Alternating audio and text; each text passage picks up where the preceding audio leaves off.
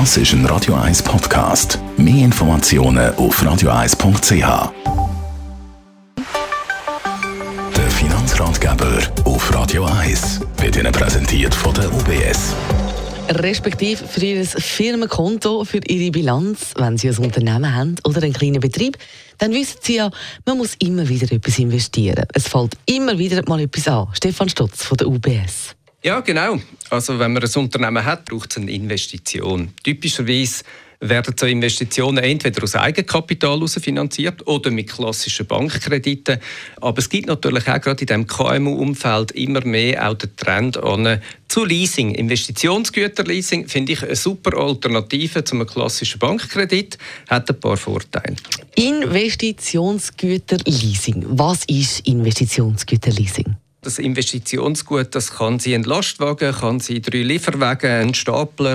Ist aber sicher auch so, dass wenn man eine Produktionsstraße hat, können das Maschinen sein, bis hin zu Verpackungs- und Landwirtschaftsmaschinen. Gibt aber auch Medizinalgeräte, Bürogeräte und ganz vieles mehr. Einfach die Sachen, die man braucht, damit das Unternehmen auch die Leistung oder das Produkt kann herstellen, was es gerne will. Aber wieso dann lieber leasen statt gerade zahlen? Was sind die Vorteile?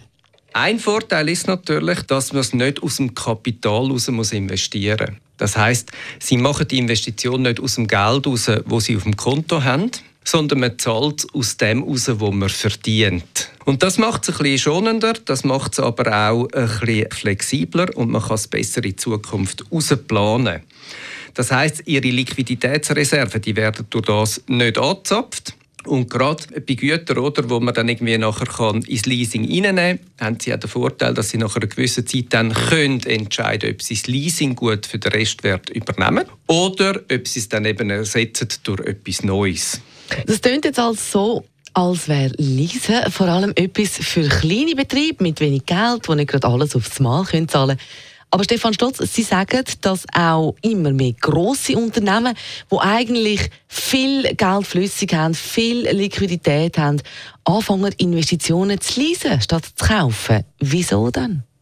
Mit dem Motto Pay as you earn, wenn man das auf Englisch darf sagen, ist natürlich, also man zahlt, wie man dann auch verdient. Ist ja, man braucht ja das Investitionsgüterleasing, um etwas zu verkaufen. Der Verkauf generiert wieder Geld, das reinkommt und von dem her kann ich direkt wieder zahlen, was ich für das Investitionsgüterleasing muss ausgeben. Das heißt, ich bleibe auf dem, dieser Ebene und drittens, durch das sind dann meine Liquiditätsreserven eigentlich nicht ähm, quasi beansprucht und das erlaubt, andere Investitionen zu tätigen. Selbst bei einem grossen Unternehmen spannend. Danke vielmals, Stefan Stotz von der UBS.